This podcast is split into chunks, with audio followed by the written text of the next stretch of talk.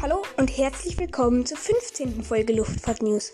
Heute geht es wieder weiter mit den Flugzeugtypen und der A380, das größte Passagierflugzeug der Welt, ist an der Reihe. Viel Spaß!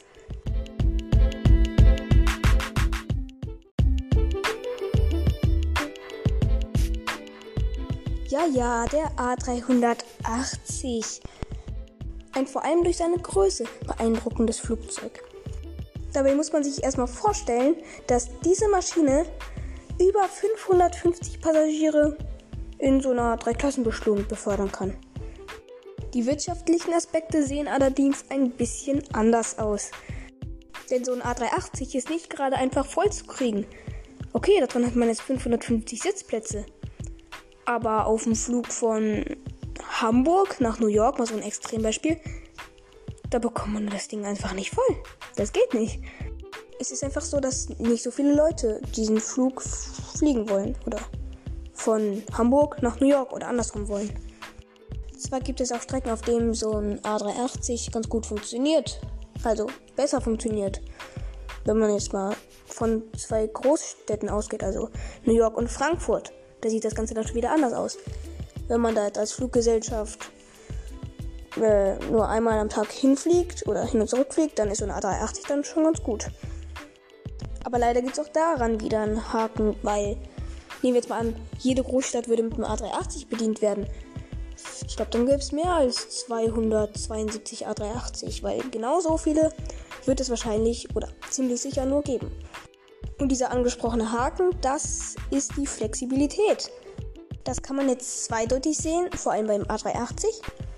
Da gibt es dann erstmal die Flexibilität der Passagiere sozusagen. Denn inzwischen wollen die Passagiere nicht nur einfach gesagt bekommen, okay, äh, Lufthansa-Flug von Frankfurt nach New York, der fliegt um 12 Uhr. Sondern sie wollen sich aussuchen, ob sie um 8 Uhr, um 12 Uhr oder um 18 Uhr fliegen wollen. Und wenn man jetzt mal ganz logisch betrachtet, dreimal am Tag ein A380 von Frankfurt nach New York schickt, dann sind die rechnerisch nur zu einem Drittel voll. Und das lohnt sich nicht. Und deswegen braucht man kleinere Flugzeuge. Da fliegt man zum Beispiel mit einem Dreamliner oder mit einem A350.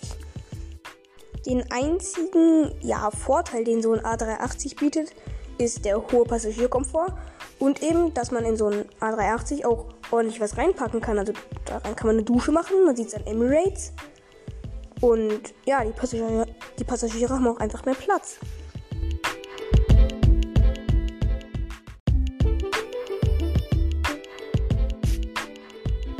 Ja, und dazu muss man auch noch betrachten, dass Corona wahrscheinlich dem A380 bei wahrscheinlich fast allen Fluggesellschaften jetzt das Genick bricht.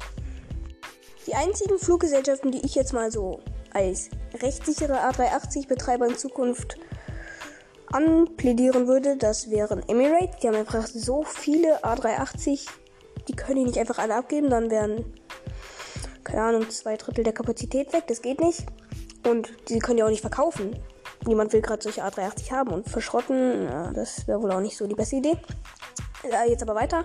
British Airways, die werden die A380 behalten und das hat einen ganz besonderen Grund. Und zwar London Heathrow Airport. Zwei Start- und Landebahnen. Ich hatte es ja schon mal in der ersten Folge angesprochen. Da gibt es wohl ziemliche Engpässe. Zwar war er lange der größte europäische Airport. Inzwischen ist es der Istanbul International Airport. Aber es sind bis heute nur zwei Start- und Landebahnen verfügbar.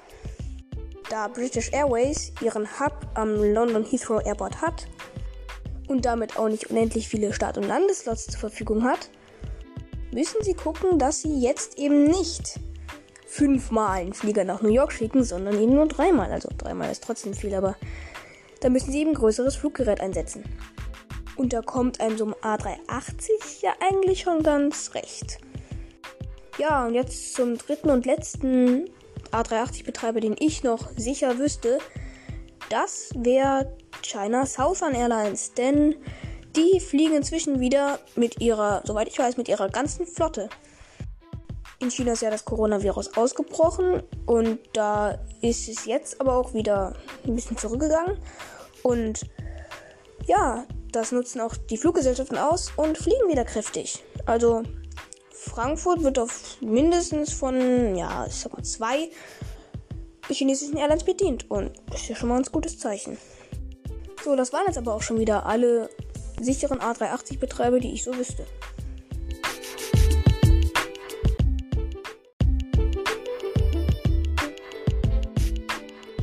Jetzt kümmern wir uns aber mal um die Geschichte des Flugzeuges, nachdem wir, soll sagen, fünf Minuten um den heißen Brei herumgequatscht haben. Ja. Und wenn man jetzt mal ganz auf Anfang der Ideen für ein Riesenflugzeug zurückgeht, dann geht es sogar bis zur 747 zurück. Also bis zur ersten 747.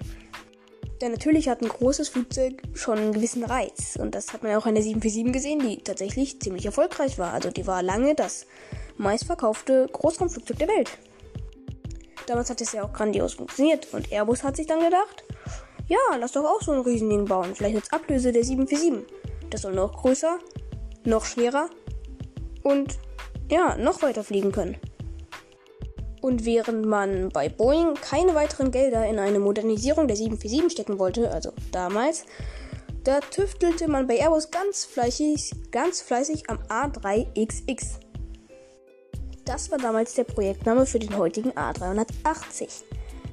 Man setzte damals bei der Entwicklung auch schon auf leichtere Materialien. Bei der A380 besteht zum Beispiel der obere, die oberen zwei Drittel des Rumpfes aus Carbonfaser. Die Entwicklung des A380 mm, ja, hatte zwar auch ein paar Feinde und stand ja hin und wieder auch mal in der Kritik, aber hatte jedoch auch ziemlich viele Fans, die sich richtig auf das Flugzeug freuten. Und der Titel Das größte Passagierflugzeug der Welt ist ja auch schon was wert. Naja, auf jeden Fall schafft es man, diesen Plan des Riesenflugzeuges zu verwirklichen und das Ding dann auch zu bauen. Und am 18. Januar 2005 fand dann die feierliche Vorstellung des Flugzeuges statt. Vor Tausenden von Zuschauern fand dann am 27. April 2005 der Erstflug statt. Am 15. Oktober 2007 wurde dann die erste Maschine von Singapore Airlines übernommen. Das war damals ein richtiges Medienereignis. Was sage ich hier damals, vor 14 Jahren?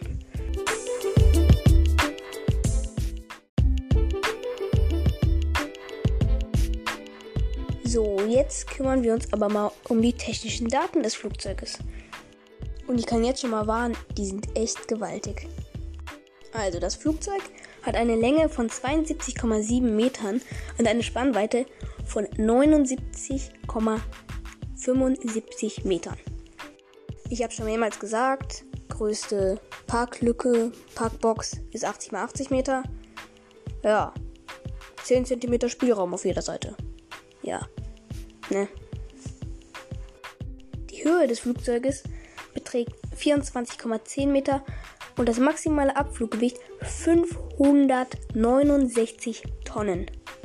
Durchschnittlich 558 Passagiere können mit einer Geschwindigkeit von ungefähr 918 km/h über eine Distanz von 15.200 Kilometer fliegen.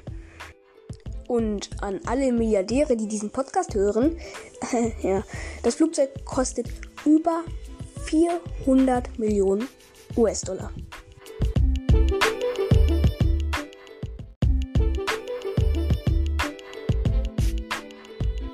Und das soll es auch schon gewesen sein mit der heutigen Folge über den A380, den es ja eigentlich nur in einer Version gibt. Ich habe es trotzdem geschafft, die Folge so dermaßen in die Länge zu ziehen, dass wir jetzt schon auf fast 10 Minuten kommen. Ja, ich hoffe, sie hat euch gefallen und ein kleiner Spoiler für die nächste Folge. Da spreche ich mit dem Oscar von der Luftfahrt-Wochenshow. Bei seinem Kanal könnt ihr übrigens ganz gerne auch mal vorbeigucken.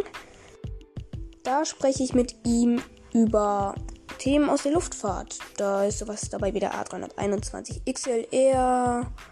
Da ist dabei das Zero E Projekt von Airbus.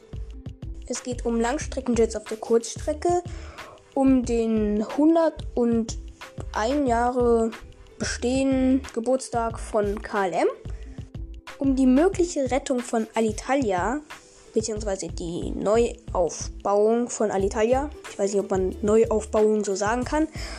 Und um die Schließung von Tegel. Also wird sehr interessant. Guckt ruhig mal rein.